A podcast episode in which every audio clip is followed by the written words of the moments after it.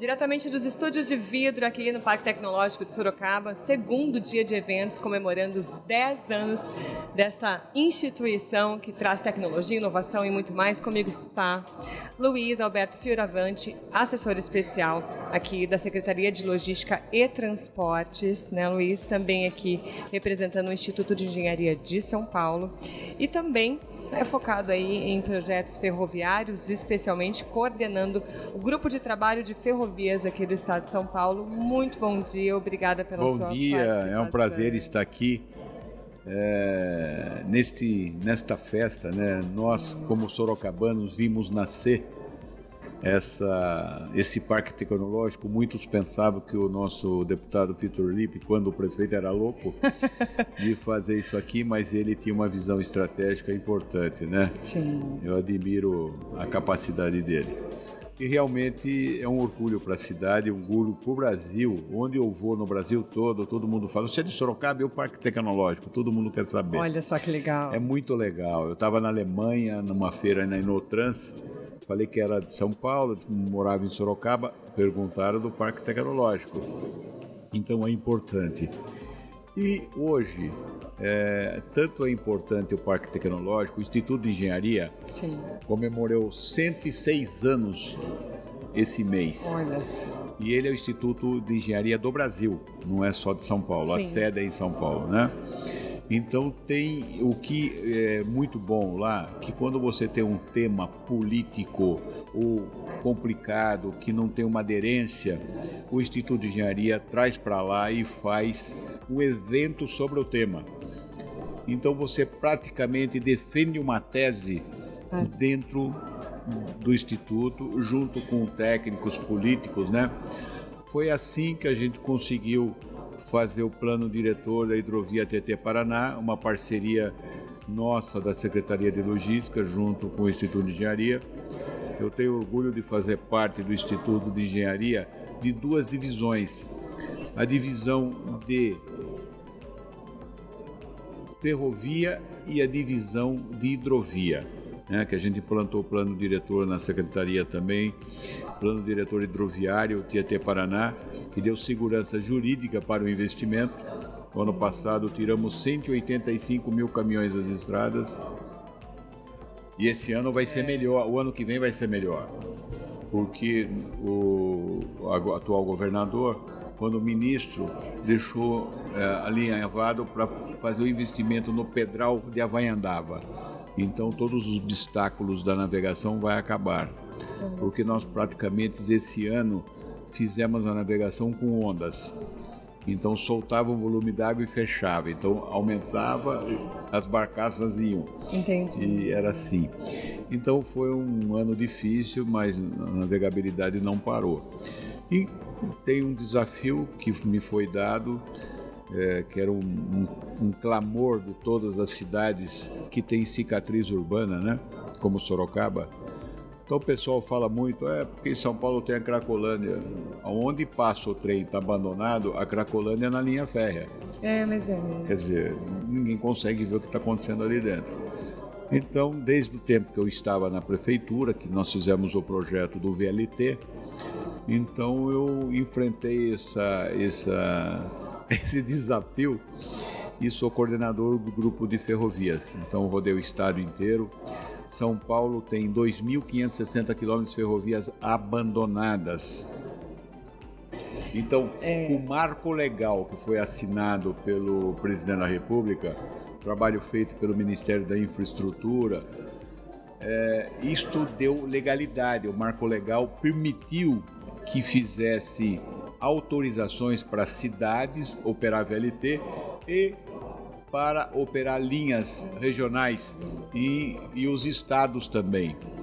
Então nós criamos, ficamos trabalhando eu com a minha equipe durante oito meses, criamos toda a jurisprudência, aí teve que passar departamento jurídico, sim, sim. PGE e tal, e nós estamos com a lei 148, a PL 148 na Assembleia Legislativa para ser aprovado, criando de volta às ferrovias paulistas. Maravilhoso. E aí sim, nós estamos caminhando para o retorno das ferrovias. de carga a princípio e de passageiro no futuro. Mas para Sorocaba tem uma boa novidade. Hum, o é. governador Rodrigo Garcia incluiu a linha 8 do metrô vir até Sorocaba. Então o projeto já está pronto e vai ser licitado. Certo. O primeiro é até Campinas, né? Uhum. E o uhum. segundo é Sorocaba. Uma previsão, Há uns, daqui uns cinco anos, com certeza, nós teremos o trem de Sorocaba funcionando para São Paulo. Então vai ser um sucesso, né? Porque hoje todo mundo vai para São Paulo e congestionamento. Sim. E eu também tenho o, a divulgação do PANTEL, o Plano de Ação da Macrometrópole, hum. Que nós fizemos na Secretaria e ali é crítica a situação, porque o que se pensava que ia acontecer em 2050 vai acontecer em 2030. Total saturação do sistema viário. É. Então, a, gente a, ferro... é, a ferrovia não tem que perguntar quanto custa se, se tem viabilidade econômica. Tem que ser feito. É questão de governo investir na ferrovia junto com a iniciativa privada. Nós somos um dos únicos países que ainda utiliza as estradas né, para transporte de carga, para transporte de, de, pessoas, de passageiros. E é perigoso, né, apesar de nossas estradas estarem bem melhores né, do que há muitos anos atrás, ainda assim né, é, as pessoas são imprudentes, enfim a, a, carga, tanto por hidrovias quanto por ferrovias, né, a menos perda de carga, é mais seguro para quem dirige, para quem leva, né, é mais seguro para quem usa a estrada, vamos ficar mais livre. Então é, é bom para todo mundo, né? É, inclusive hoje nós temos uh, os lobbies, né, no sentido certo. de que as, as, as montadoras forçam o sistema rodoviário. Os empresários de transporte de caminhão não querem que saia a ferrovia os, os empresários de ônibus não querem que saia o VLT ou o trem de passageiro. Isso é ficção hoje. Porque o empresário é empresário de transporte. Então eles operam o caminhão, opera a barca e opera o trem. Totalmente possível. Hum. Hoje está acontecendo isso. Hoje você tem no setor do agronegócio transportadora fazendo colheita e plantio de cana. Sim. É mobilidade. Então, é. ele é empresário do sistema modal. Então, nós temos que fazer os terminais multimodais, que nós estamos fazendo um porto é, em parceria com a prefeitura de Araçatuba, um porto público do estado com a prefeitura, hum. para receber mercadoria e fazer o processamento. Porque hoje o que acontece? Nós levamos muito, muito produto in natura de exportação. E chega nos países de origem, eles serão processados. E por que não podem ser processados aqui? Então, por quê? Porque você não tem capacidade portuária no interior, você não tem estrutura, não tem mão de obra. Então, é isso que a gente está habilitando as cidades a ter um modal fluvial que possa operar o modal ferroviário e ter na cidade estrutura de beneficiamento. Então Araçatuba vai ser essa cidade, como Pederneira já é. Uhum. Então você criar também a questão da atividades e correlatas ao produto, né? Sim. Você ter o beneficiamento. É a mudança cultural, na verdade, cultural. né? Que hoje é, é o porto ou, né? Você imagina a região de Itapeva, é, Capão Bonito, Itararé, representa e mais o alto, o, o Pontal do Paranapanema uhum. e um pedaço do Alto Tietê, representa 73% da produção agrícola do estado. É muita coisa. E toda essa produção vem a São Paulo, a região metropolitana, de caminhão. E tem estrada férrea abandonada um absurdo. É, não é inventar a roda, é só usar o que já existe, na que verdade. já existe. Claro. Mairique, por exemplo, Sim. você tem a Paulista, a Malha Oeste, que vem dessa região, e a Malha Sul, que vem lá do Rio Grande do Sul, Paraná. Todas elas chegam em Mairinque. E Mairinque está na região metropolitana de Sorocaba Sim. para a região metropolitana de São Paulo, né? Isso. Porque está tá na no porta. No meio do caminho ali. No meio do caminho. Você está a menos de 50 quilômetros de São Paulo.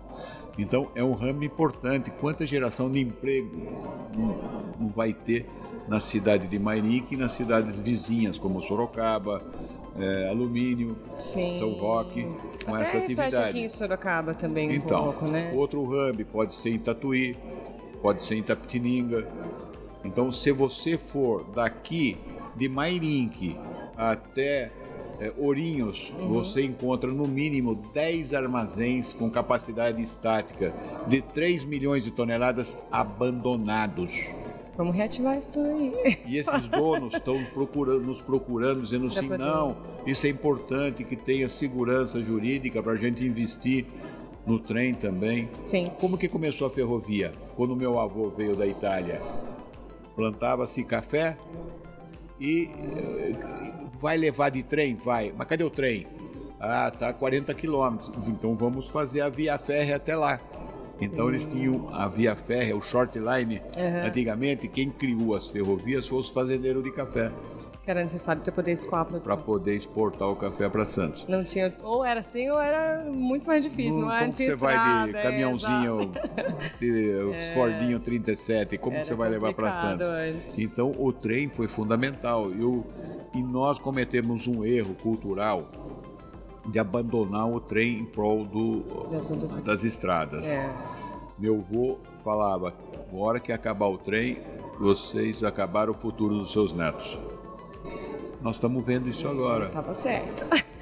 né? Quer dizer, realmente o modal ferroviário é imprescindível.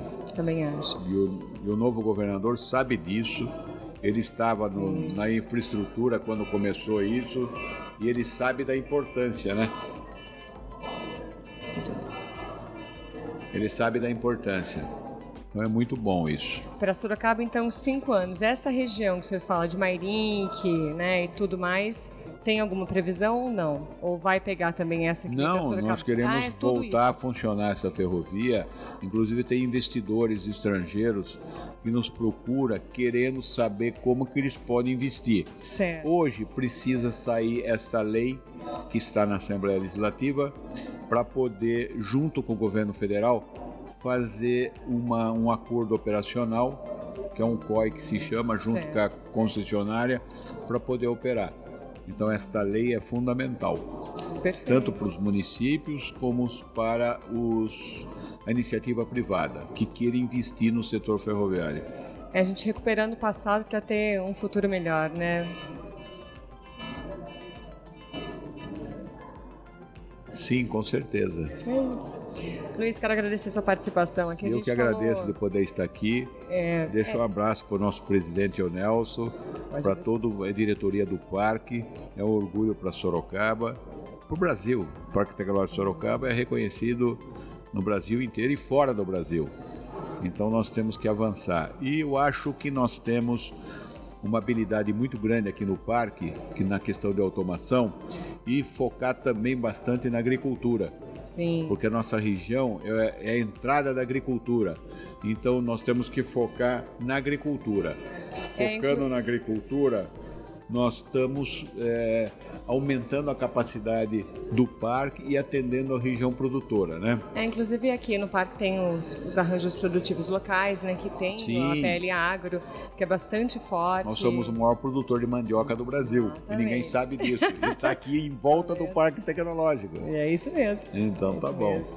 Eu agradeço mais uma vez. Estou à disposição, tá? Obrigada. E deixo um abraço do nosso secretário João Otaviano Machado de Assis, eh, João Otaviano Machado Neto e do Paulo Ferreira, que é o presidente do Instituto de Engenharia. Perfeito. Muito obrigado. Aqui Luiz Alberto Fioravante, representando o Instituto de Engenharia de São Paulo, também como assessor especial da Secretaria de Logística e Transporte, falando sobre malha ferroviária, falando sobre a importância né, da gente desapegar um pouco aí dessas rodovias né, para, claro, evoluir, né, recuperar um pouco do passado para o futuro melhor aí para todo mundo, que realmente é uma necessidade. Eu até né, recomendo Luiz? a todos do, do Parque Tecnológico, as empresas e os estudantes, a entrar no site pantl.com.br.